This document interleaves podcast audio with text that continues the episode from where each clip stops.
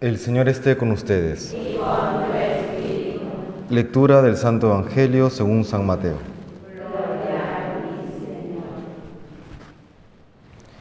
En aquel tiempo Jesús se marchó y se retiró al país de Tiro y Sidón. Entonces una mujer cananea, saliendo de uno de aquellos lugares, se puso a gritarle, Ten compasión de mí, Señor, hijo de David. Mi hija tiene un demonio muy malo. Él no le respondió nada. Entonces los discípulos se le acercaron a decirle, Atiéndela que viene detrás gritando.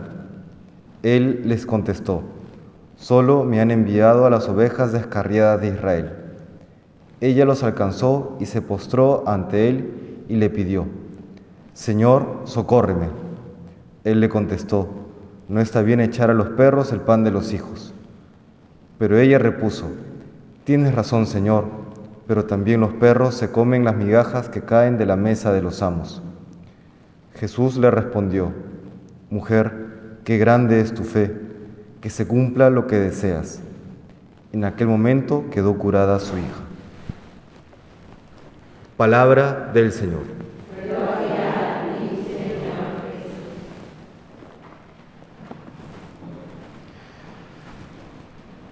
Llama la atención la actitud de Jesús en este Evangelio. Sin embargo, recordemos que eh, todo aquello que Jesús realizó en su vida terrena tiene un fin pedagógico también, entre ellos para sus apóstoles y luego para todos nosotros que nos acercamos a su vida a través de la Sagrada Escritura. Y seguramente si no hubiese habido esta reacción un tanto extraña de Jesús, hoy no contaríamos con este pasaje. ¿no? ¿Y qué podemos sacar de este pasaje? Quisiera hoy destacar dos cosas. La primera, esa actitud que tenemos que tener cuando acudimos a Dios en oración, en la oración de petición tiene que ser una oración propiamente de petición, ¿no? Y uno pide sabiendo que ya está en la voluntad de Dios el responder favorablemente o no. Que responda favorablemente o no siempre estará orientado a nuestro bien, ¿no?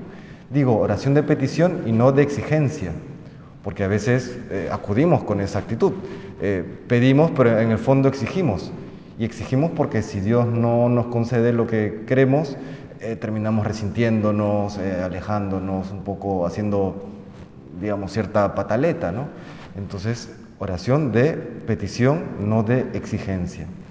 Y lo segundo, al final del Evangelio del día de hoy, pues Jesús alaba la fe de esta mujer. Qué grande es tu fe, le dice. Solamente hay otra ocasión en que Jesús alaba la fe de alguien, que es la del centurión, ¿no? que pide eh, la curación de su hija. Dice, le dice Jesús, en, Israel no he encontrado en nadie tanta fe. Curiosamente, alaba la fe de dos extranjeros, tanto de esta mujer cananea, que si bien vivía dentro del territorio de Israel, al mismo tiempo tenía una cultura distinta, una cultura prácticamente pagana, y eh, de este centurión romano. El pueblo judío, por el simple hecho de serlo, se consideraba con derechos, ¿no? con derechos a salvarse, con derechos a recibir la bendición de Dios. Estos dos extranjeros, por otro lado, se sentían absolutamente eh, indignos, ¿no? Eh, merecían eh, aquello que Dios les venía a conceder o nos venía a conceder a la humanidad. Y por eso esa actitud, ¿no? Señor, si tú quieres, Señor, hasta los perros comen las migajas de la mesa de los amos. Déjame recibir, aunque sea lo que sobra de la bendición que está destinada al pueblo de Israel. Es esa actitud eh, la que, entre comillas, arranca de Dios la bendición, el milagro. Hace un tiempo conversaba con un, con un amigo que viene del mundo eh, evangélico, y él me contaba como la fe católica le, asombraba, y en el buen sentido, ¿no?